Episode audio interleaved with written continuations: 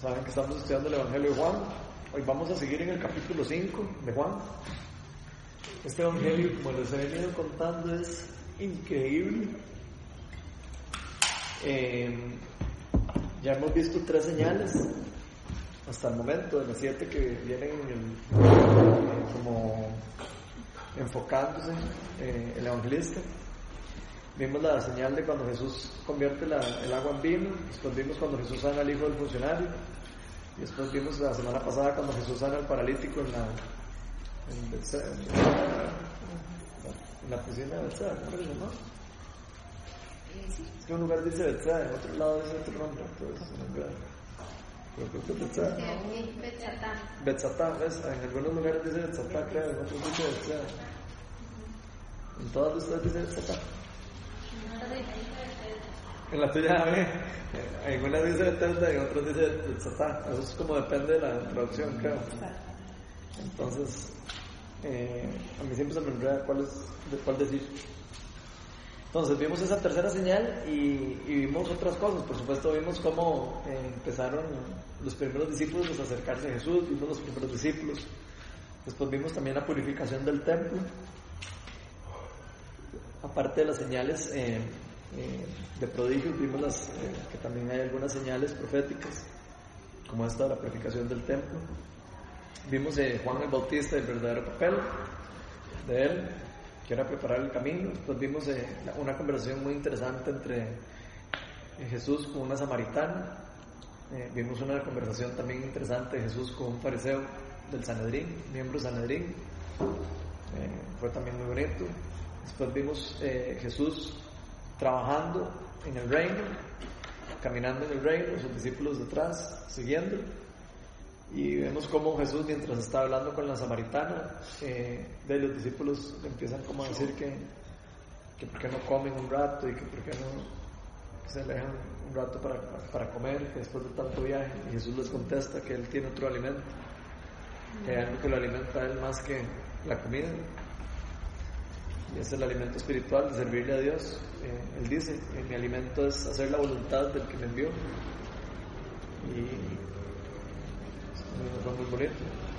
Entonces vamos a seguir lo, con lo que sigue después de cuando sana Jesús al paralítico, que era la tercera señal. Y vamos a estar eh, básicamente entre los versículos 16 y 30. ¿Quién lo quiere leer?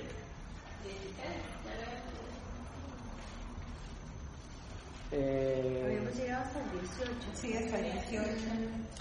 ok, pero no importa, leamos del 16, porque si no nos entiende mucho lo que sigue. Entonces démosle desde el 16. Precisamente por esto los judíos perseguían a Jesús, pues hacía tales cosas en sábado. Pero Jesús les respondía, mi padre aún, no está, aún hoy está trabajando y yo también trabajo. Así que los judíos redoblaban sus esfuerzos para matarlo, pues no solo quebrantaba el sábado, sino que incluso llamaba a Dios su propio Padre, con lo que él mismo se hacía igual a Dios. Entonces Jesús afirmó, ciertamente les aseguro que el Hijo no puede hacer nada por su propia cuenta, sino solamente lo que ve que su Padre hace, porque cualquier cosa que hace el Padre la hace también el Hijo, pues el Padre ama al Hijo y le muestra todo lo que hace. Sí, y aún cosas más grandes que éstas le mostrará, que los dejará a ustedes asombrados. Porque así como el Padre resucita a los muertos y les da vida, así también el Hijo da vida a quienes a Él le place. Además, el Padre no, juzga a nadie, sino que todo juicio lo ha delegado en el Hijo, para que todos honren al Hijo como lo honran a Él. El que se niega a honrar al Hijo, no honra al Padre que lo envió. Ciertamente les aseguro que el que oye mi palabra y cree al que me envió tiene vida eterna y no será juzgado, sino que ha pasado de la muerte a la vida.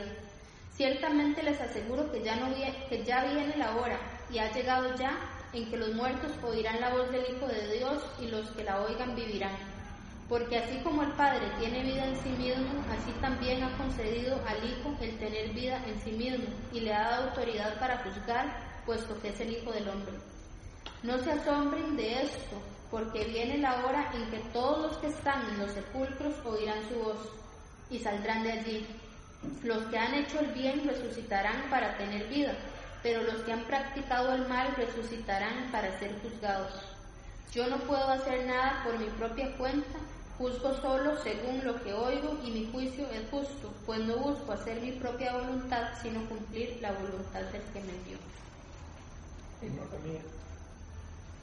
No la mía, ¿no termina así? ¿No? No. Hay que hacerlo. Yo lo Y ya lo digo, pues no busco hacer mi propia voluntad, sino cumplir la voluntad del Seguro que tengo otra versión. yo así no. En me termina el que me vio y no la mía. ¿Qué hacer? ok, ¿qué les llama la, o, o qué les parece interesante de eso? De todo eso que está hablando Jesucristo. Son palabras en rojo. En las Biblias, si alguien tiene Biblia en rojo. Ahí, todas deben estar en rojas. Entonces, cuando es en rojo, ¿qué significa? Jesús hablando. ¿Y qué significa? Que es Dios hablando y que hay que poner todavía más atención. Digo, y más cuando le dicen a uno, ciertamente de, de seguro, ¿verdad? Él lo dice ahí como tres veces. En solo este ratito, él lo dice ahí tres veces. Entonces pareciera que como lo que está diciendo Jesús aquí a partir de ahora es algo que es muy, muy importante para nosotros. Esa palabra ciertamente les aseguro, o, o precisamente, eh, ¿cómo se llama la otra? Ciertamente les aseguro, o de verdad, de verdad les digo, todas esas que traducen. Es en arameo, en hebreo, es amén, amén. Y en la mayoría de los evangelios nada más dice, Jesús nada más dice amén y, habla. Aquí en el Evangelio Juan 25 veces dice amén, amén en diferentes lugares. Aquí hay tres. Y ese amén, amén significa de verdad, de verdad, de verdad, de verdad les digo. digo para que, para que entendamos. Entonces, cada vez que ustedes oigan, de verdad, verdad les digo, ciertamente les aseguro, Jesús está diciendo amén, amén. Y está hablando algo muy importante para nosotros. Entonces, ¿qué les llama la atención de eso? De todo lo que hablamos. Pueden ser desde los primeros versículos o pueden entrar ahí a lo, a lo que habla después. donde a- mí me llama la atención donde él enfatiza que bueno que Dios o el Padre verdad le revela los planes y los propósitos a su hijo y él los viene a llevar a cabo verdad hay un énfasis así directo que lo que va a hacer y a lo- la misión por la cual él está aquí cumplir los planes y propósitos de su padre Y aparte que nos confirma, sí, nos confirma el regalo de la vida, ¿verdad? O sea, por medio del Hijo tenemos vida, vida eterna, digamos. No concluye ahí, en este mundo. Comparemos un poco porque habla como padre e hijo. ¿Qué, qué es lo que hace un, un hijo normalmente? copiar las cosas del padre. O sea, ¿Verdad que sí? O sea, eso es como, o sea, si, si, si vemos eso es como lo normal, digamos. Lo normal es que un hijo, de, si, si, si, si ve al padre hacer cosas, de lo que hace es como hacer lo mismo. Casi que por, casi que uno lo ve en los hijos de uno, cuando uno sale una palabrota o algo, después oye el chiquito diciéndolo, uno dice, ay, ay, ay, ¿en qué momento fue que lo dije yo? ¿Eh? Entonces, a mí me llama mucho la atención de eso porque nos hace ver cómo es la relación de padre e y cómo debería ser la relación padre e. Y yo que Jesús lo tenía como muy claro, o sea, yo hago lo que mi papá hace y él era muy celoso con eso. ¿Verdad? Qué lindo, ¿verdad? Él, él decía, o sea, si mi papá hace eso, yo lo hago. No, no lo vean solo como de que lo que él está viendo, sino véanlo también en la forma en como él respetaba a su papá. En la forma como él decía, ok, si mi papá piensa así, yo pienso así. Eso es prácticamente lo que está diciendo. O sea, está sometido 100% al padre. sí, porque él por su propia cuenta no puede hacer nada. O sea, Pero es ver interesante. ejemplo primero. Ajá, que vea qué interesante, porque nosotros de niños, a veces como que de repente decimos, bueno, eh, uno siempre está muy pegado a los papás, ¿verdad? Al principio, pero después uno como que uno empieza a decir, eh, yo voy a hacer esto solo. Y ahí es donde empieza el problema. Eh, En, en- en la vida de pequeño de uno y en la también, en- bueno, no, no, no hay problema porque obviamente que es normal que las personas se, se independicen, pero en cierta manera si hay un cierto problema cuando uno se separa completamente del Padre, ¿verdad? Y siento que aquí Jesús nos está enseñando algo interesante como de que, sí, eh, Él es El Hijo de Dios es una persona aparte del Padre, pero es con el Padre una misma persona. O sea, él está, él- lo que hace el Padre lo hace él, ¿verdad? Y eso es una parte de la, de la, de la, digamos, de la doctrina de la Trinidad, ¿verdad? Lo que estamos viendo aquí. Como Dios Padre, Hijo y Espíritu Santo son una misma persona. Y lo que hace uno lo hace el otro, y lo que lo piensa uno lo piensa el otro. Pero si lo vemos aquí, es interesante ver cómo Jesús, él decía eso, él decía, yo hago lo que, mi lo que veo mi Padre hacer. Pero muchas veces lo veíamos a él ir a orar y lo veíamos a él como pedirle discernimiento al Padre. También. Porque él era la versión humana, Exacto. ¿verdad? Él era la carne, como nosotros. Entonces él tenía que pedir esa supervisión o esa a su padre que era de lo máximo. y buscaba la conexión con él. Y yo me imagino que Jesús veía a las personas, esto ya es una cosa mía, ¿eh? no, no es bíblico, pero quiero nada más decirles como que lo que siento. Yo me imagino que Jesús veía a la persona y se le quedaba viendo a la persona y decía, ¿qué estaría haciendo mi padre aquí? Y creo que eso es lo que significa mucho eso de que yo no hago nada de lo que mi padre no haga. Yo me lo, me lo imagino yo, ¿verdad? O sea, yo me lo, yo, si me lo imagino yo, a como lo he visto yo, digamos, a como me ha pasado en mi vida, normalmente cuando yo agarro y me quedo viendo a, a alguien y digo, ¿qué estaría haciendo Jesús aquí? Y, y escucho lo que Jesús está haciendo, normalmente Dios me da una palabra o me da algo para hacer. Y creo que es muy interesante porque ahí es donde está la, di- digamos, la relación que nosotros no tenemos que, que olvidarnos de nuestro papá y estarle pidiendo a él como, pucha, ¿qué estarías haciendo vos aquí, Jesús? Y a mí me gustaría como, como retarlos a que se lleven esa, esa, como esa pregunta. Estamos nosotros todos los días preguntándole a Dios, ¿qué harías en este caso? Yo, yo a veces me lo pregunto en situaciones Ah. ¿qué haría Jesús en estos casos? Y a veces digo yo, "Oh, pucha, sí, la verdad que no. O sea, no puede uno manejar como Jesús, digamos. andar, andar en carro como Jesús, digamos. Abstenerse. Qué, qué, qué difícil, ¿verdad? Durísimo. ¿Cómo sería Jesús manejando algo? A mí me Muy probable no manejaría. a mí me pasa al contrario, que cuando meto la pata digo, Jesús no hubiera hecho esto. Que yo hice". Ah, también. O interesante, por lo menos decir, pucha, que... eh, porque eso es muy... es- es- eso que usted acaba de decir es muy interesante para la vida de santificación, que hemos estado hablando de eso últimamente. O sea, nosotros sabemos que nosotros somos pecadores y que vamos a pecar y que estamos y que caemos a cada rato en babosadas y andamos ahí, a veces más, más perdidos de la cuenta. Pero qué lindo cuando nosotros podemos ver eso. O sea, qué lindo es cuando nosotros nos podemos dar cuenta de, de eso. Usted acaba de decir, pucha, qué, qué mal que hice hoy. Qué mal que hice hoy. Hoy no debí yo haber hecho eso. Eso es escuchar al Padre también. No es solo no hacerlo, también es, también es estar en constante eh, autoevaluación y decir, ok, madre, pucha, hoy no debí haber dicho eso, pucha, no sé, me fue la mano, o lo que sea, y voy a pedir perdón. Y siempre Dios nos da la posibilidad de, de, de arreglar las cosas, o sea, de agarrar y pedir perdón, y agarrar y decir, madre, discúlpeme por haber dicho esto, o lo, que sea, no lo hice con intención. Entonces, qué lindo, ¿verdad? La pregunta es si nosotros estamos viviendo ese tipo de vida. Si estamos viviendo esa vida en la que nosotros de verdad estamos escuchando a Dios, pucha, se nos fue. Uy, madre, que no estaba sensible en ese momento, qué lástima. Le dije lo que sea a Maure el otro día, pucha, se me fue. Pero, la- pero eso no debería morir ahí.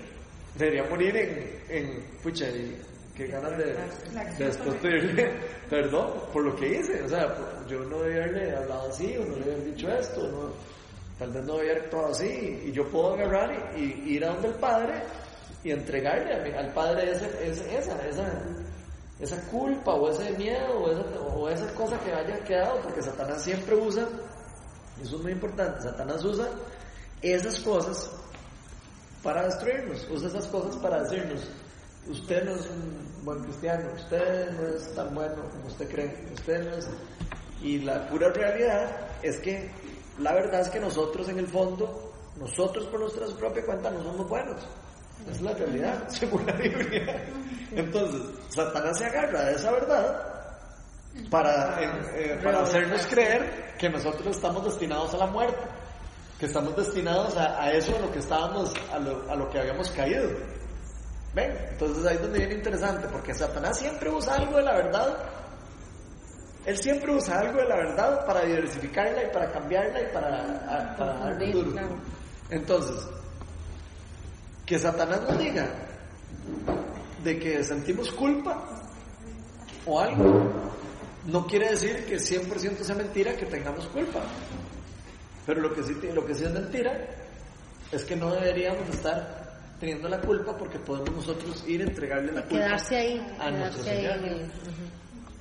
Es que es como la película, ustedes vieron la película La Cabaña, Sí, que expresa muy bien lo que es Padre, Hijo y Espíritu Santo.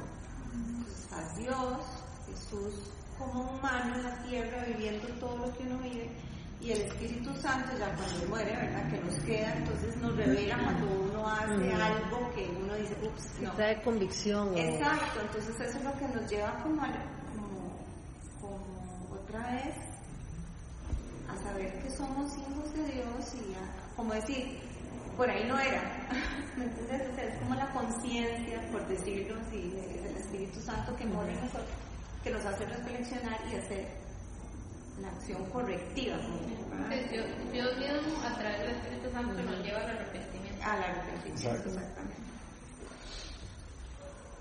Sí, tal vez lo interesante es eh, diferenciar que no es lo mismo la conciencia que el Espíritu Santo. Sí, sí. Digamos, la Sí, sí. conciencia es nuestra mente, digamos, nuestra- nosotros tenemos conciencia también, ¿veis? nosotros sabemos lo que es bueno y lo que es malo, aunque no tengamos a Dios ni aunque tengamos el Es el Espíritu Santo. Pero, pero, Dios, pero el Espíritu Santo sí usa, o sea, sí, sí, sí te toca en la conciencia y sí te, sí te, te dice, suave, suave, suave, ¿qué es lo que está pasando aquí? Y te hace llamar a, a- a ser consciente.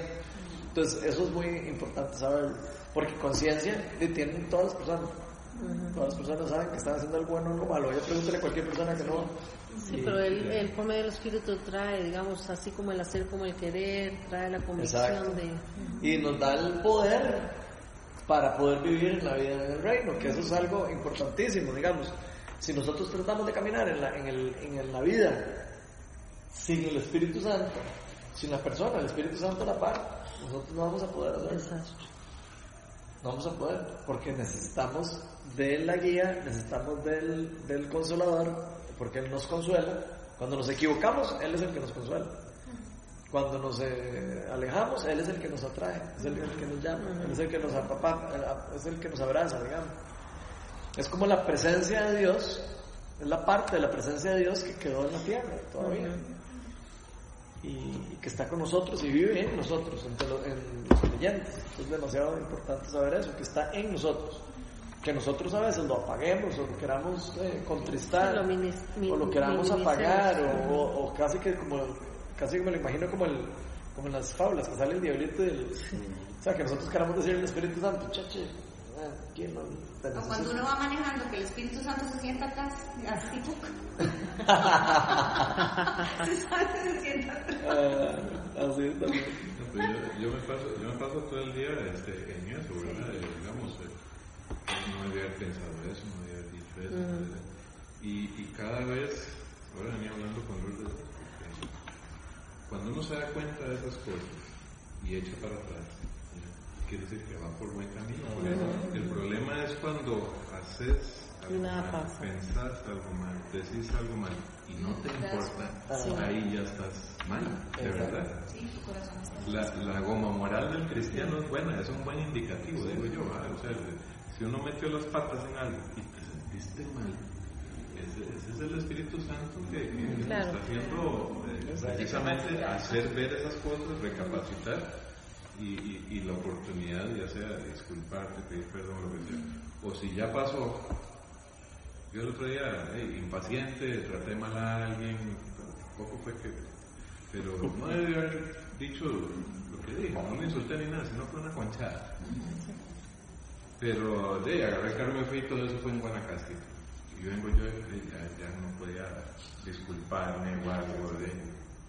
Pero entonces le pedí perdón al Señor, o sea, escucha, no he actuado así, todo el asunto. y espero que cada día trato de ser mejor y todo.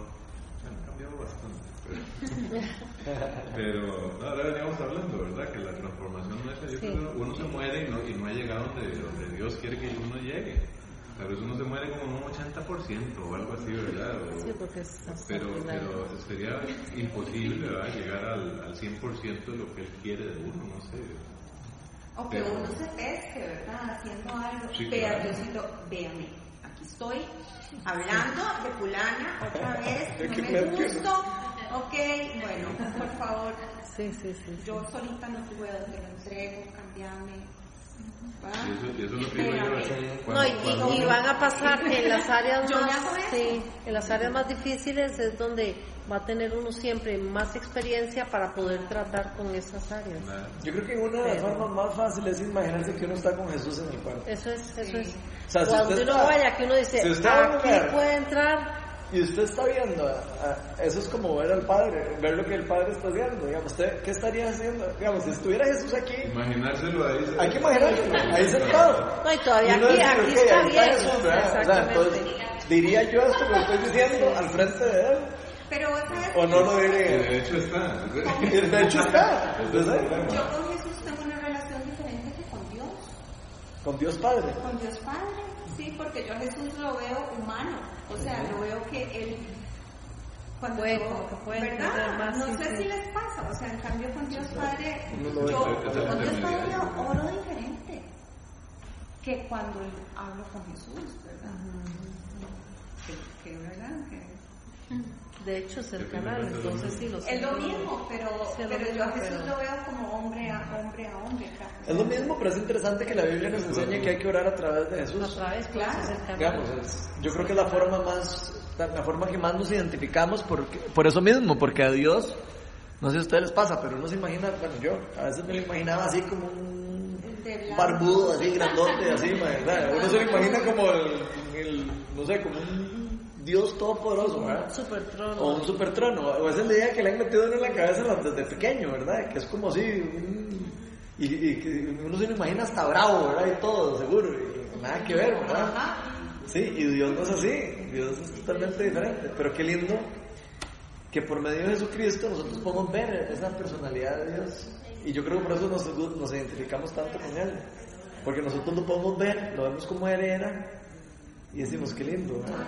Qué, qué lindo Dios, ¿verdad? Me parece muy interesante. Lo bueno es eso, en cada situación, porque es fácil verlo aquí, pero de repente uno más con un manejo personal o lo que sea, uno dice, ¿cómo? o cuando uno no sabe qué hacer, uno dice, bueno, ¿cómo actuaría Jesús en un caso de eso? Entonces, como que le... Yo cuando leo esto, resolver. Yo, yo cuando leo esto, digamos, pues el padre ama al hijo y le muestra todo lo que hace. Si aún, sí, y aún más, co- más cosas más grandes que estas le mostrará. A mí me encanta eso porque siempre como que Dios es ilimitado. El que los dejará a ustedes asombrados. Yo creo que Jesucristo de alguna manera también nos dijo eso porque después más adelante Él nos dice que Él está en nosotros y nosotros en Él. Juan 17. Más adelante nos dice eso. Y a mí me parece como que Él aquí está como sentando un precedente de que después nosotros vamos a funcionar igual. O sea, nosotros tenemos que funcionar igual. Él en nosotros, nosotros en Él, nosotros haciendo lo mismo que Él, y así, somos uno mismo. ¿Me explico? Y tenemos que como que estar en ese mismo canal. Esto me parece interesante. ¿Vos tenés ese versículo donde Jesús dice eso más adelante? Sí, Juan 17. Pero nada más para complementar un poco lo que estabas diciendo.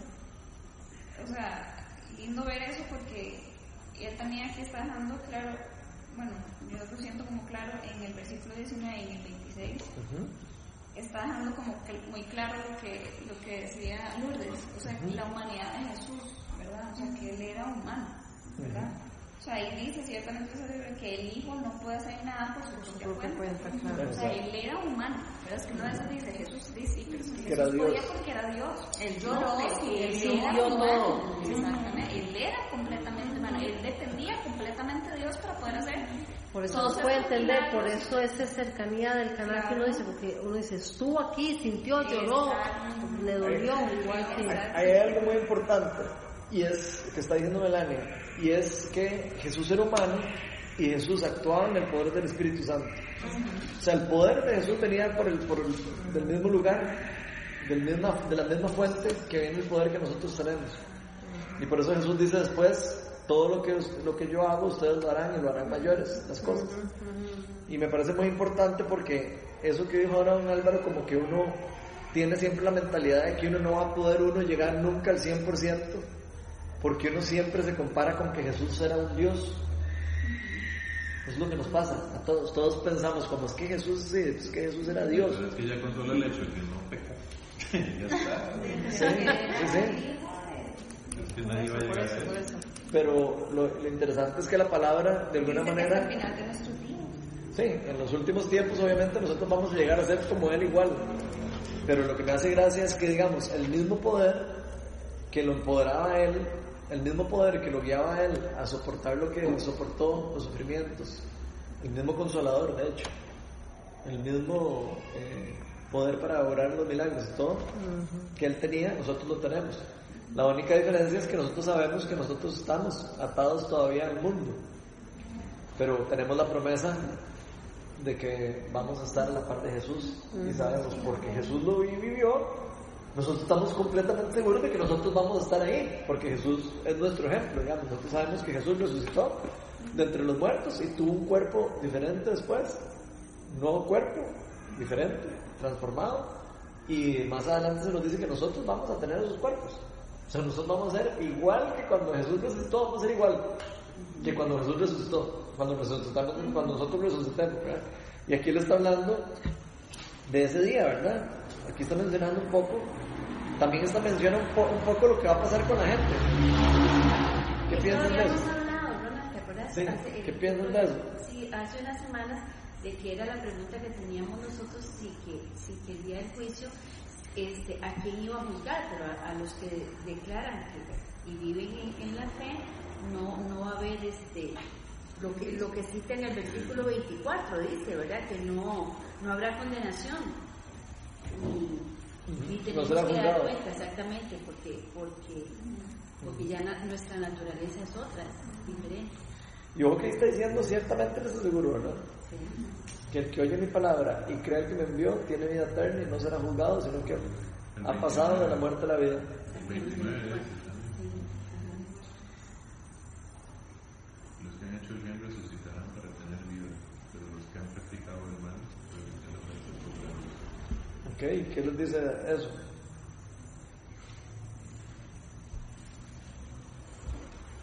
De- los malos son los que van a ser juzgados. las personas que no hayan creído en Jesucristo, dice, aquí está diciendo que los que creen en Él y eh, van a ser los que van a tener vida, después dice que los otros van a ser juzgados. No, es que eh, o sea, vida, vida eterna todos tienen, ¿verdad? Solo que unos en el cielo y otros en el infierno. Eso, eso es otra cosa importante. Ve, eso es importante. Ve, eso, eso es, eso es otra cosa muy importante. Sí. Hay muchas personas que creen que la vida es ahora y ya. O sea, todos Ya. tenemos vida eterna. Todos vamos a tener una vida larga en algún momento. Y algunos van a tener que pasar por una vida de sufrimiento y otros por una vida de, de descanso y de gozo, según lo que nos está diciendo aquí la palabra. Y es que esto, esto de hecho esto rompe con algunas eh, falsas doctrinas y algunas inclusive como religiones falsas, en el sentido en el que algunas personas creen que uno muere y ya, y ahí se acaba el asunto. O el purgatorio, ¿verdad? Aquí queda claro totalmente. O los que dicen esto, que- Hay mucha creencia. Pero la palabra de Dios dice, carne y espíritu. La carne la entierra y el espíritu va para arriba para abajo. sí, pero aquí está hablando ya no de espíritu, aquí es muy importante. Aquí está hablando de la resucitación de los muertos, está hablando de la resucitación del cuerpo. O sea, que el creyente no pertenece al reino de la muerte, digamos, No. no, pertenece. El creyente no. Y el cuerpo del creyente va a ser resucitado. El cuerpo. Eso es importante. No es el espíritu nada más. En otro cuerpo, en otro cuerpo. En otro cuerpo como, como igual que Jesús. Igual que Jesús. Igual, igual, igual que Jesús. Jesús no lo reconocían cuando lo veían resucitado. Es el de- carne y hueso se queda. El de carne y Eso es hueso como se, destruye. Es Pero como el, un traje. es como un traje ahí temporal. Pero dice la palabra de Dios más adelante, ahí en, creo que es en 1 Corintios, 2 Corintios, donde habla de los cuerpos que van a ser transformados. La transformación de los cuerpos. Vos lo, lo, lo puedes buscar ahí en la carrera. La transformación de los cuerpos, donde dice que vamos a tener un nuevo cuerpo. ¿Ah? No, no, no, no, no, el cuerpo, el cuerpo. Así le, llama. Los cuerpos celestes. ¿A dónde dice eso? ¿En serio? ¿Sí? Cuerpos celestes. ¿Así decía? de- de- de- No me acuerdo. Cuerpos celestes le dicen al- Como a los planetas.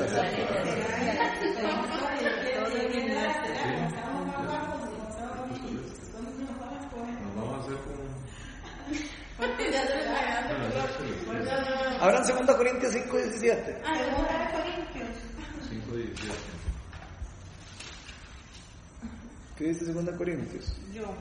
De ese primera Corintios. Aquí lo ya les tengo. voy a decir para- Por lo tanto, si alguno está en Cristo, es una nueva creación. Lo viejo ha pasado, ha llegado ya lo nuevo. Todo esto proviene de Dios, quien por medio de Cristo nos reconcilió consigo mismo y nos dio el ministerio de la reconciliación. Que no es el que yo quería. Pero está bonito. Del- Asimismo, hay cuerpos celestes y cuerpos terrestres. Pero les Ah, celestes pero celestiales. Es que es la, Sí. fue la Ah, traducción. no, pero no es a la que estoy buscando. pero- Sí, esos son cuerpos celestiales. Pero léelo para ver qué dice. Son un tirito, ¿no? Es que Pablo en, un- en una parte de Corintios habla de, la, de eso, de la renovación del cuerpo. Y que vamos a ser transformados y que si Cristo fue transformado, nosotros vamos a ser O sea, hay una parte donde explica eso. Ah, aquí está. ¿Qué dice? es el que yo decía. Será. A ver. Este, segunda de Corintios 4, 7. Por- Ajá. Pero tenemos este tesoro en vasijas de barro para que se vea qué tan sublime poder viene de Dios y no de nosotros. Nos vemos atribulados en todo, pero no abatidos, perplejos, pero no desesperados, perseguidos, pero no abandonados, derribados, pero no destruidos. Donde quiera que, que vamos, siempre llevamos en nuestro cuerpo la muerte de Jesús, para que también su vida se manifieste en nuestro En las cuerpo. vasijas ¿no? de barro se refiere al cuerpo. No, no, hay una, hay una, hay una parte en Corintios donde habla así, nada de, nada de metáforas, o sea, Bueno, habla directo, o sea, directo. Tal vez alguien pregunte, ¿cómo resucitarán los Ah, muertos? ahí está, ahora sí. Eso es lo que yo estoy leyendo. Ahora sí, dele, dele. Tal vez alguien pregunte cómo resucitarán los muertos, con qué clase de cuerpo vendrán. Muy Qué bien. tontería. Lo que tú siembras no cobra vida a menos que muera. No plantas el cuerpo que luego ha de nacer, sino que siembras una simple semilla de trigo o de otro grano. Pero Dios le da el cuerpo que quiso darle y a cada clase de semilla le da un cuerpo propio. No todos los cuerpos son iguales. Hay cuerpos humanos, también los hay de animales, terrestres, de aves y de peces. Asimismo hay cuerpos celestes y cuerpos terrestres. Pero el esplendor de los cuerpos celestes es uno y el de los cuerpos terrestres es otro. Uno es el esplendor del sol, otro el de la luna y otro el de las estrellas. Cada estrella tiene su propio brillo. Así sucederá también con la resurrección de los muertos.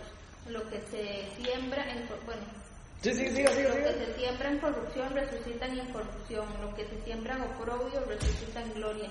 Lo que se siembra en debilidad resucita en poder. Se siembra un cuerpo natural, resucita un cuerpo espiritual. Y hay un cuerpo natural. Si hay un cuerpo natural, también hay un cuerpo espiritual. Así está escrito. Sí. Eh, el hombre, el primer hombre, Adán, se convirtió en un ser viviente. El último Adán, en el espíritu que da vida. No vino primero lo espiritual, sino lo natural y después lo espiritual. El primer hombre era del polvo de la tierra, el segundo hombre del cielo. Como es aquel hombre terrenal, así son también los de la tierra, y como es, como es el celestial, así también los del cielo. Y así como hemos llevado la imagen de aquel hombre terrenal, llevaremos también la imagen del celestial. Les aclaro, hermanos, que el cuerpo mortal no puede heredar el reino de Dios, ni lo corruptible puede heredar lo incorruptible. Fíjense bien en el misterio que les voy a revelar. No todos moriremos, pero todos seremos transformados. En un instante, en un abrir y cerrar de ojos, al toque final de la trompeta. Pues sonará la, trompeta y los muertos resucitarán con un cuerpo incorruptible y nosotros seremos transformados. Porque lo corruptible tiene que revestirse de lo incorruptible y lo mortal de inmortalidad. Cuando lo corruptible se revista de lo incorruptible y lo mortal de inmortalidad, entonces se cumplirá lo que está escrito. La muerte ha sido devorada por la victoria. ¿Dónde está, oh muerte, tu victoria? ¿Dónde está, oh muerte, tu aguijón? Hasta ahí, hasta ahí, ya, yo creo que ya. ¿Qué, ¿Qué fue lo que leíste? ¿Cuál fue eso? Salud, salud. Salud. Primera Corintios 15. 1 Corintios 15, después léaselo tranquilos, pero lo importante es saber, mucha gente cree que va a resucitar sin cuerpo, y eso es una mentira. Uno va a resucitar con un cuerpo transformado igual al que, que Jesucristo tuvo cuando vino, resucitó y lo tocaron los discípulos y lo podían tocar, y era un cuerpo que era diferente, era un cuerpo que podía atravesar una parada. Era, era un cuerpo diferente, pero era un cuerpo físico, no era un espíritu. Aquí me escucha, según yo, iba a ir como la llanta ahí. No, es que eso son muchas ideas Sí, que sí. andan en el mundo. ¿ven? Hollywood. Sí, mucho Hollywood. sí. Y otra cosa interesante es que aquí dice que no todos van a morir. Hay unos que van a hacer nada más Voy eh, a buscar una cosa en Transformados porque ya transformados inmediatamente. O sea que Dios va a venir en un momento y van a haber algunos que estén viviendo todavía. Entonces, esas personas no van a morir, esas personas van a ser transformadas automáticamente. Pero los que murieron van a ser resucitados. Ahí lo está diciendo en ese, en esos versículos. Entonces es interesante ¿eh? saber que el, el cuerpo de uno va a ser. De hecho, por eso es que los cristianos Pero entierran los hasta la cuerpos. venida, Hasta la venida va a ser resultado. Hasta la venida, obvio. cuando- Mientras tanto, mientras tanto está en. espíritu. Duerme. Eso, O sea, eso es un misterio. Ah, Eso es bueno, un misterio. es que eso es lo que yo. Sí. Yo les recomiendo, si les interesa a- entrar en esos temas a profundidad, eh, que se estudien el libro de, de Wayne Grudem de Teología Sistemática, por ejemplo. Ahí habla de la teología del futuro, la teología de, de todas las, las doctrinas, perdón, del futuro, las doctrinas de- del hombre, la doctrina de Cristo, la doctrina de la Trinidad, etc., para que entren un poco en teología. Pero ahí se van a dar cuenta que en la parte teológica, de, eh, siempre van a haber como campos para que algunas personas piensen una cosa y otras cosas piensen otra. ¿Cuál es el autor? eh, Wayne Gruden, Wayne así, W-A-Y-N-E, y Gruden, como suena, con G. Y ahí pueden estudiar un poco acerca de, la- de la- de las doctrinas del futuro y todo eso, digamos, que cómo va a pasar. Ahí él agarra los temas y, y explica lo que cree una persona, los que creen otras personas, los que creen, o sea, él entra a, a estudiarlo sistemáticamente, ¿verdad? Entonces eso es muy interesante porque uno puede ver como los diferentes eh, de las diferentes formas de interpretarlo. Pero casi que uno ve aquí en la palabra de Dios algunas cosas muy, muy casi que imposibles de no interpretar bien. Digamos, aquí está diciendo que uno va, que va a morir, eh, que los cuerpos van a, a- a morir, los cuerpos por lo menos, y van a ser eh, resucitados en algún momento. Eso ya se sabe, porque aquí lo dice. Pero ve lo que dice aquí. Pero a Lázaro, a, a Lázaro, al, al que se murió con Jesús le dijeron, te aseguro que hoy mismo estarás conmigo en el paraíso. Así que pareciera, ¿verdad? Como que podría haber un lugar inter- intermedio, digamos, Ahí como en un en donde, en como donde uno podría estar en, en- un lugar bueno, los que han sido buenos y los que creyeron en Jesús, en un lugar de, de martirio donde los personas- pareciera por lo que por lo que dice aquí, digamos, en, un, en otro lugar, los que todavía no han sido juzgados. Sí, por eso, porque aquí vemos que las personas que se mueren, que no creyeron en Jesús, también están en un, como en un estado temporal ahí, porque dice que van a ser resucitados también. O sea, no es que se murieron, es que van también a ser resucitados. pero. Entonces, eh, por eso es que yo creo más, yo personalmente creo más en esa teoría como de algo temporal, eh, como de la o algo así, un lugar temporal donde, donde van los justos y donde van los injustos mientras se hace el infierno, porque el infierno como tal todavía no está, no está hecho to- todavía. Va a ser hecho cuando este pedazo de, del Apocalipsis de- que dice que es el juicio de los muertos. Este, bueno, este es Juan, ¿verdad? Que Ajá. lo bueno. Dice, el ángel era el que le hablaba a Juan, ¿verdad? Le explicaba las así. Dice, luego vi un gran trono blanco, este es Juan hablando De la visión en el cielo. describiendo de la visión en el cielo. Luego vi un trono blanco a alguien que estaba sentado en él. De su presencia huyeron la tierra y el cielo sin dejar rastro alguno. Vi también a los muertos, grandes y pequeños, de pie delante del trono. Se abrieron unos libros y luego otro, que es el libro de la vida. Los muertos fueron juzgados según lo que habían hecho, conforme a lo que estaba escrito en los libros. El mar devolvió sus muertos, la muerte y el infierno devolvieron los suyos, y cada uno fue juzgado según lo que había hecho. La muerte y el infierno fueron arrojados al lago de fuego. Ok, entonces toque, vean. Ahí es donde la gente va a ser arrojada en ese momento. Después del juicio es cuando la gente va a ser arrojada al, al verdadero infierno, digamos, al infierno definitivo. Al final. Digamos, al lugar definitivo. Y los que van a, me imagino que lo otro- los otros se van a quedar en la tierra transformada que va a ser eh, Dios, en la transformación. Pero como les insisto, o sea, meterse en esos temas, uno se puede meter, pero... Lo único es que vale la pena estar con Sí, lo, lo, lo yo creo que lo interesante o lo importante es tener lo esencial, digamos. Tener lo esencial. Lo esencial es que vamos a morir y vamos a resucitar. Y que las personas que creamos en Jesucristo no vamos a- a- a- a perder la vida cuando moramos, sino vamos a seguir con vida, porque nos lo están diciendo. ¿no? La palabra decía que aunque nosotros moramos, vamos a vivir. Entonces eso es muy importante. Y también entender para las personas que creen que aunque sean malas se van a morir y ya, no es así, así no funciona. Se van a morir y también van a ser juzgados. Entonces no, se van a poder escapar de ningún, de ninguna, de ningún juicio, digamos. Y la, parte del juicio, yo la veo más así como, igual aquí no es bíblico lo que les voy a decir, pero yo lo veo más así como, eh, todos vamos a ser juzgados, todos vamos a llegar ante el tribunal de Cristo. Eh, creo que de hecho lo dice en algunos versículos.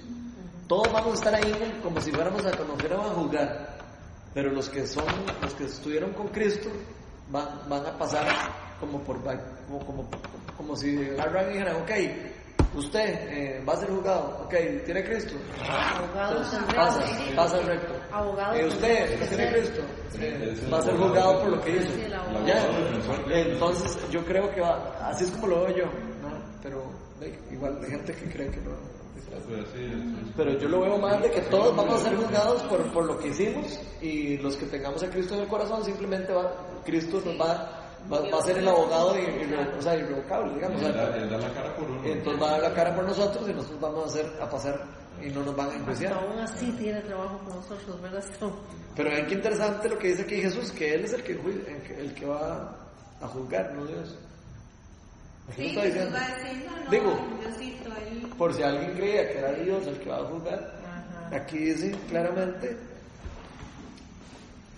dice eh, en el 22, dice, "As- además el Padre no juzga a nadie, sino que todo juicio lo ha delegado en el Hijo.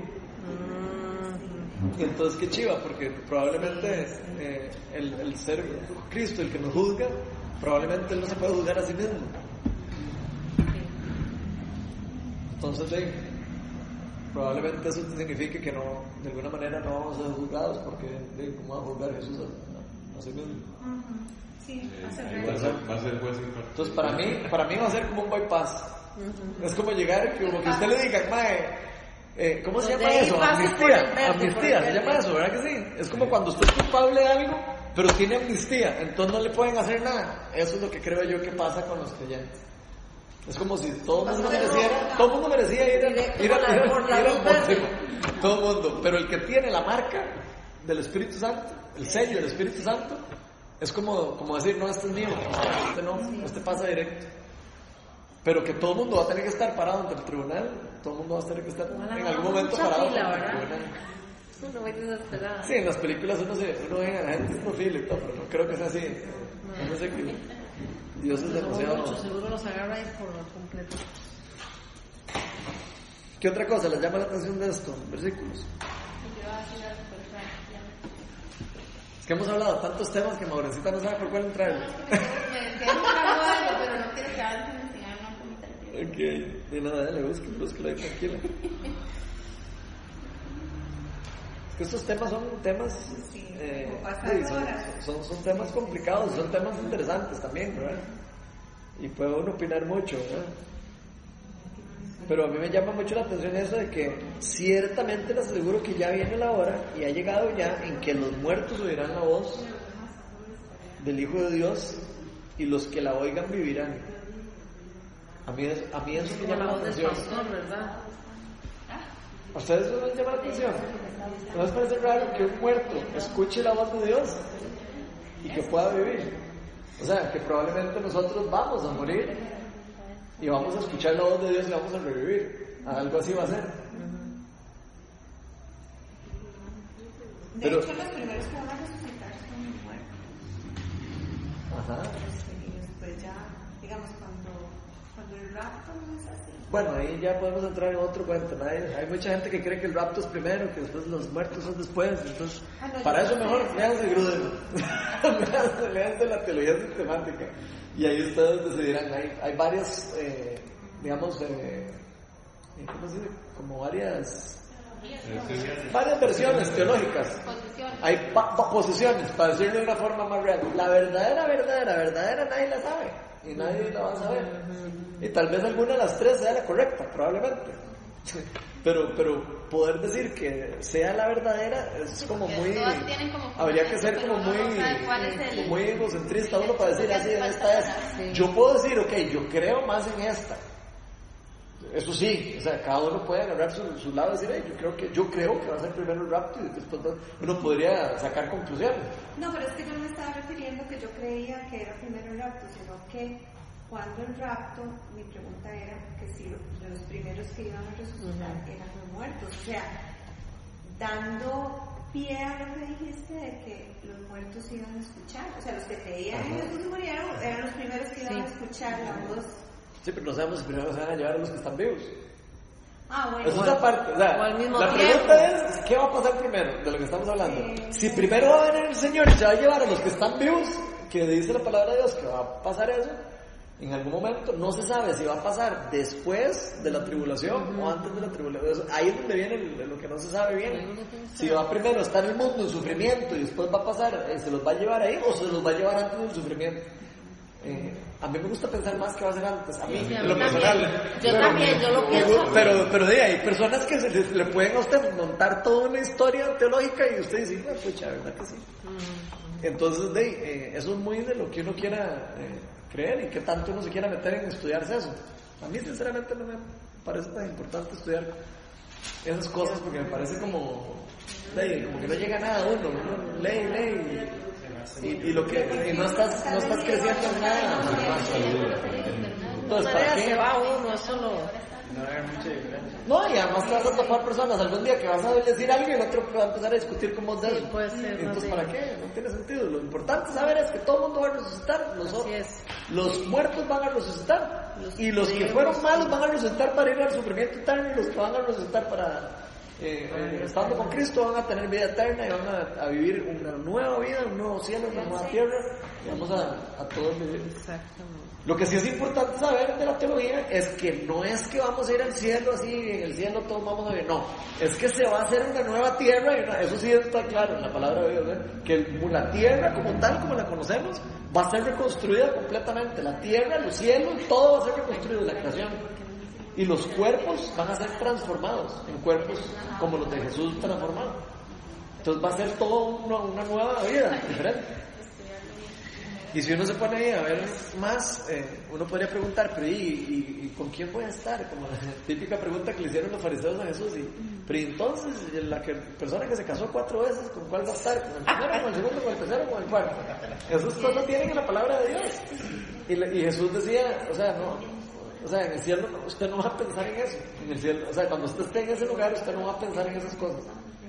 Usted va, to- todo el mundo va a estar en gozo a tal nivel que ya usted no, no, no van a ver, eh, eh, comuniones de ese tipo, las ni uniones carnales de ese tipo no existen. Sino vamos a ser todos como todos en amor, en, en- plenitud. Entonces va a ser lindísimo. Ya no va a hacer eso de que uno cree como de que, ay, voy a ver a mi hijo, ahí vamos a estar todos, pero tal vez ya no va a ser como esa, igual que como aquí, ¿verdad? Que uno está como pegado a eso, sino va a haber como el total libertad. No, no, es que no se va a necesitar nada, probablemente. Y si no hay gozo, es, es, es, todo, es puro gozo. Y no va a haber sufrimiento, ni llanto, nada más imagínense. No va a haber necesidad de nada. No va a haber necesidad ni dolor, ni nada. Entonces imagínense qué chido. 03, ahí dice 03. No, sí, señor, que depende del. Eso, eso suena, suena toda mi casa. 03. Relax total. Si nos van preparando aquí a depender solo de él para irnos preparando al. Sí, yo creo que lo más importante es cómo nos estamos preparando nosotros para ese día. Eso, eso es más eh, chiva, digamos, como más.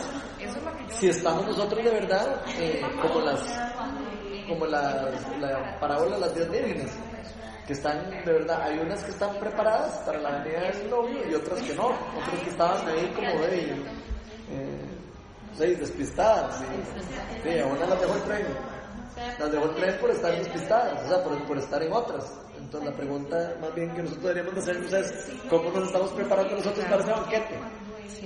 Porque Dios dice que va a haber un banquete, o sea, que vamos a estar todos en un banquete y todos vamos a, a experimentar eso en iglesia.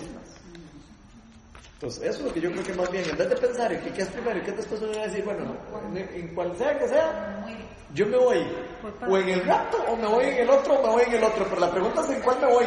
O sea, y, cómo me voy. La pregunta, no es, la pregunta no es en cuál me voy, la pregunta es cómo me voy a o sea, irme, es lo Que va importante. para el lugar. Si, si me voy en el, así, guindado del camión de atrás, nada, como sea, bueno, pero que me lleven. Así, así dice Morris, que él se va montado en el nada, como sea. Esos son yo me guindo como sea, decir, Lo importante es guindarse. Ahora si quieres un comentario. Sí, es un aporte muy chiquitico, ¿no? pero yo No lo quería compartir. No, no, es que es una chiquitita. Que en el 21, bueno, primero quiero preguntarle eso. En el 21 que dice, porque así como el Padre resucita a los muertos y les da vida, así también el Hijo da vida a quienes a Él le place. ¿Ese Él quién es? El hijo. Es el Hijo, ¿verdad? Ah, bueno. Me da a entender que es el hijo. ¿no? No es para hacer mi comentario. Ah, De hecho, en esta versión dice el. Sí, es el hijo. El hijo es el que, el hijo es el que tiene. Claro. Que- O sea, En la Reina Valera dice el es que vean qué No, no, pero importante. es que eso era nada más como para poder dar mi comentario. Sí, no- pero es súper importante porque aquí Dios, ah, eh, ya en otros versículos dice que a Jesús se le dio toda autoridad en el cielo y en la tierra. O sea, esa Je- Jesús es el que tiene la autoridad dada por el Padre. No, no, está bien. Entonces eso es Pero nada más porque quería contrarrestar el, el 19 con el 21, que me Dale. parece bonito. Que en, en el 19 él dice, ¿verdad? Les aseguro que el hijo no puede hacer nada por su propia cuenta. ¿Verdad? Está diciendo que no puede hacer nada. Pero después dice que este que así como el padre resucita muertos que también él le da vida a quienes a él le place o sea no está diciendo que a quien el padre le place sino que a quien a él entonces lo que me parece bonito rescatar es que si bien es cierto él no puede hacer nada en independencia del padre él sí puede hacer todo lo que vaya de acuerdo a la voluntad del Exacto. padre pero tiene independencia. Exacto, es que es, es demasiado lindo. pero me gusta para llevarlo también como a nosotros, que a veces tal vez nos podemos sentir como limitados de que si Dios lo quiere hacer, pero de alguna manera, si Jesús es un ejemplo para nosotros, podemos ver también que si nosotros vamos alineados al Padre, que de hecho otro versículo lo dice, lo que nosotros le pidamos, Él lo va a conceder. Por supuesto, si hay un versículo Por que... eso, pero con... con Vean, vean este versículo. ¿me entiendes? Suave, es que eso es demasiado importante, eso que acabas de decir. Y hay, hay, hay un versículo clave de eso que estás diciendo. Sí, o sea... Espérese, espérese, ¿cómo, se- cómo fue lo que dijo para buscar el versículo? Porque es- eso es demasiado clave. Sí, todo lo que pidan. Lo que pidan, eh, hay uno que dice que todo lo que nosotros pidamos, eh, eh, si está alineado con el Padre, Él nos lo va a dar. Es lo mismo, es exactamente lo mismo. Por eso, pero la parte que me gusta es como que es que, o sea, sea, como que hay cierta independencia siempre y cuando esté ali- alineado. No independencia porque obviamente él es el que pone hasta los anhelos en el corazón de uno, yo lo sé. Pero lo que me gusta es eso, o sea, que como que Jesús lo, lo deja bien claro. De alguna manera no puede hacer nada por sí solo. Es igual nosotros, o sea, no podemos hacer nada por nuestra propia cuenta. Pero si está alineado a la voluntad de Él, dice, el Hijo puede hacer lo que a Él le place. Entonces, digamos, no es que nosotros vamos a hacer lo que nos da la gana, pero si podemos hacer, si está dentro de la voluntad del Padre, Él puede conceder ese anhelo Pero eso sí, que es de uno. Eso es muy chiva, eso es muy chiva también porque también nos da a entender la autoridad que Dios nos ha dado. Porque aquí Dios le da la autoridad a Jesús, pero después Jesús no la da a nosotros. No se, no se les olvide esa parte. Dios le da a Jesús toda la autoridad sobre los cielos y sobre la tierra y después Jesús ¿qué hace? Nos da a nosotros autoridad. Nos da, no, no no nos da la autoridad de Dios mismo, pero sí nos da cierta autoridad a nosotros. Y ahí eso es importante entenderlo porque nos da cierta autoridad sobre enfermedades, sobre la muerte, sobre- nos da cierta autoridad importante. Y entonces eso es importante también en el sentido de que si nosotros creemos y sabemos que estamos haciendo lo que el Padre está haciendo, podemos saber y podemos estar seguros de que Dios va a contestar lo que nosotros estamos pidiendo. Entonces por eso es una parte también muy importante de la teología de nosotros que tenemos que conocer, ¿verdad? De que si nosotros estamos alineados al Padre, el Padre va a, él va, él va a romper, Él va a romper con el poder de Él por medio del Espíritu Santo a través de nosotros.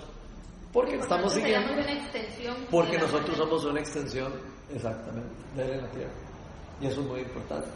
Tal vez a veces nosotros sentimos que no somos esa extensión. Y eso puede cambiar completamente la forma de nosotros como vivimos la vida del cristianismo. De si nosotros creemos que nada más somos cristianos y que no somos de que y que estamos esperando que venga algún día el, rapto que nos lleve, de, vamos a ver nuestra vida aburridos. Si nosotros vivimos la vida sabiendo que Dios nos dio a nosotros la autoridad y que nos dio, nos dio ciertas, ciertas, eh, ciertas órdenes que tenemos que hacer y ciertos deberes y derechos, como hablábamos en, en la charla del, del sábado, no solo los beneficios de, de vivir en el reino, sino también los deberes del reino, ¿verdad? Podemos vivir la vida de una forma muy diferente que como nosotros la podemos estar viviendo. ¿Qué otra cosa les llama la atención de ahí? Y ahí todo se resume en que tengo que hacer todo que sea de acuerdo a la voluntad Padre.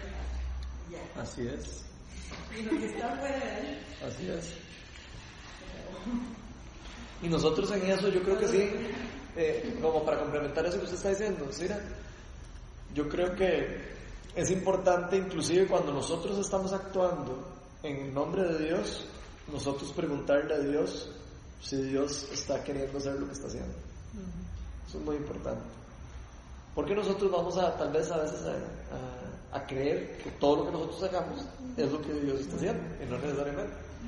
Y yo creo que en eso hay que tener uno como mucha, eh, Temor mucho temor eh, también de Dios, en el sentido de, reverencia a Él, y mucho decirle a Dios, Señor, este, ¿querés hacer esto? ¿Qué estás haciendo? ¿Qué es lo que estás haciendo aquí? ¿Quieres hacer esto? Y muchas veces cuando uno hace esas preguntas, Dios, contesta y hace cosas increíbles. Y esas son cosas muy lindas. A veces uno siente de Dios algo y uno, pucha, ¿será de Dios? Eh, Dios, está, ¿querés de verdad hacer algo aquí así? Sí, ok, entonces bueno, y voy a hacerlo. A veces hay que arriesgar para saber si de verdad lo que Dios es lo que Dios está haciendo. Y eso es lo que yo les paso a- tratando de enseñar en el, en el discipulado. De que en el reino, eh, como decía John Wimber, la fe se deletrea riesgo. O sea, la fe, la fe se deletrea riesgo. Eso es un dicho. ¿Por qué la fe se deletrea riesgo? Di, porque para poner en ac- acción la fe uno tiene que arriesgar. Usted no va a poder no certeza, ex- o sea, exponer su no fe. hay Usted no va a poder eh, hacer- como, como poner en ejecución su fe sin arriesgar. Siempre hay algo que usted tiene que arriesgar. Por ejemplo, yo siento de Dios que quiere sanar a Otto ya, hoy, y siento ahora del Espíritu Santo que, que yo tengo que, tengo que orar por él para sanarlo y tengo que arriesgar. Yo tengo que decir, Otto, ¿puedo orar por vos? Eh, y puede ser que me, me vergüenza, puede ser que me pena, puede ser que no sé, que no crea que Dios va a hacer nada. Entonces yo estoy arriesgando y hay algo de riesgo en cualquier acción que uno haga para Dios, cualquier cosa. Yo voy a hacer algo, no sé qué, y yo, pucha, ¿será de Dios? ¿No será de Dios? Siempre hay riesgo. Y creo que ese es el- eso es parte también de lo que tenemos que aprender a, como a aprender a tomar el riesgo pero con responsabilidad, a tomar el riesgo como que yo voy a tomar el riesgo, pero ya yo lo sometí al, al Espíritu Santo, lo sometí a Dios y se me equivoco, ok, me equivoqué, pero yo lo estoy sometiendo al Padre primero. Y eso es, eso es muy Yo importante. Escuché, escuché una prédica, yo lo estimé. Lo que pasa es que el pasaje no, no, no me acuerdo cómo era o quién era, que tenían que cruzar un río.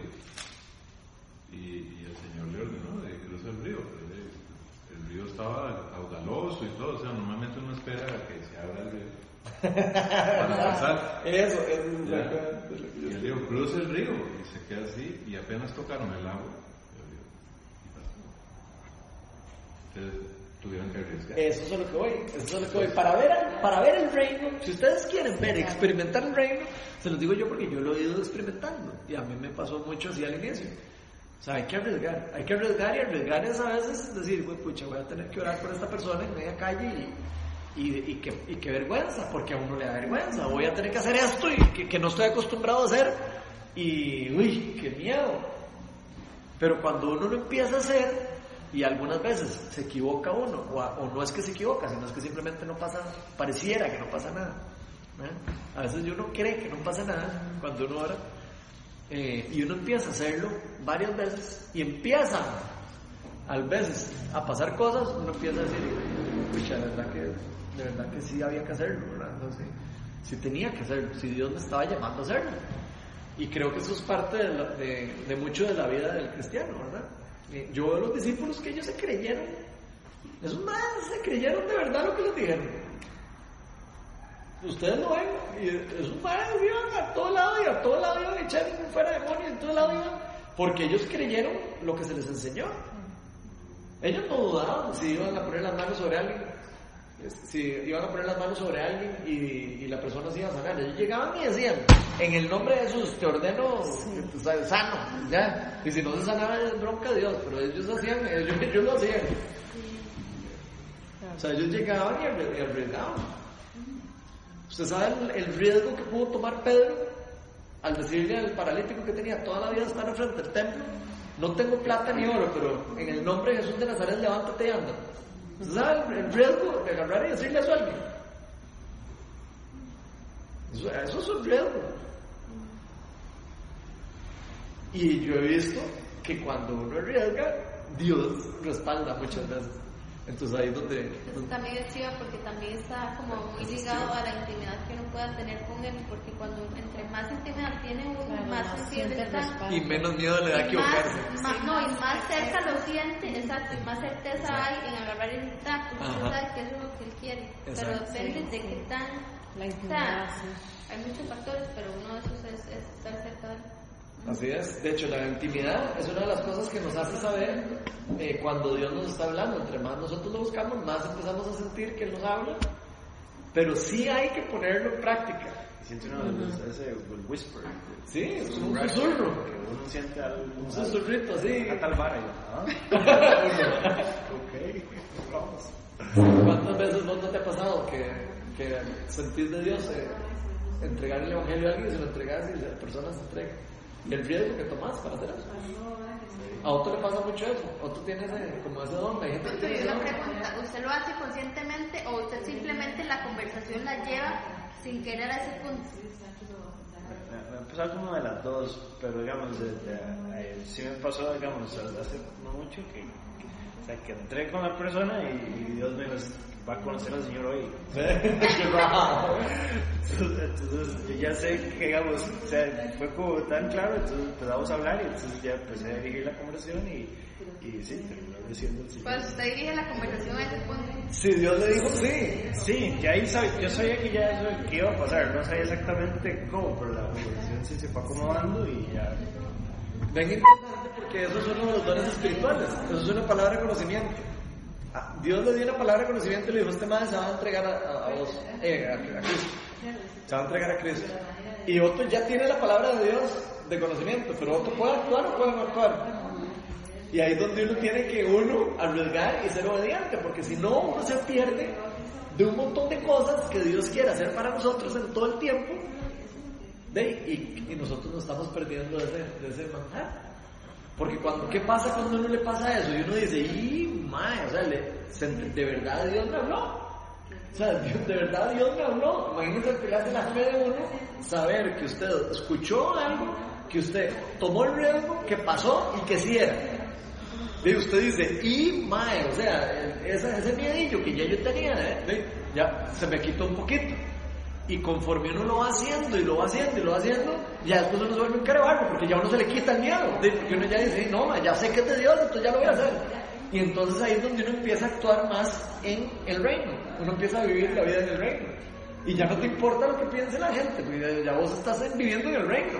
ya vos llegaste y el Espíritu Santo me habló y aquí de una vez hablo lo que siento del reino. Ya no te preocupas de que qué va a decir el Señor y qué va a decir el otro. Ya no le importa.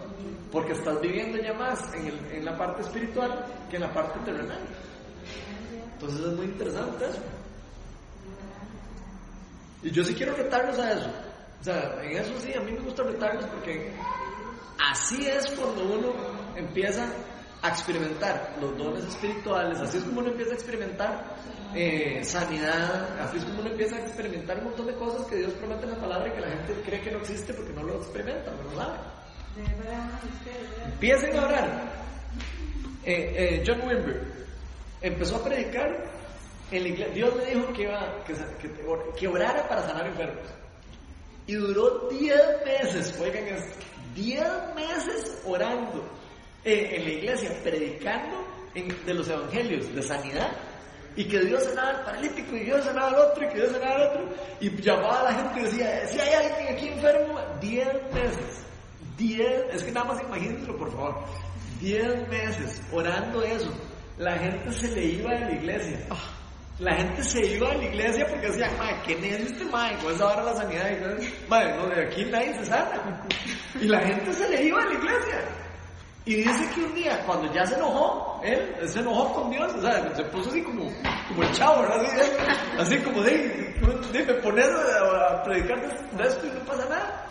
Y dice que Dios le dijo, eh, usted tiene ya mucho rato de estar haciendo iglesia a su manera, ahora vamos a hacer iglesia a mi manera. O sea, él estaba haciendo mucha cosa a la, a la forma de él. Y después Dios le, pa, Dios le, le, le- ya, se dio una sanidad.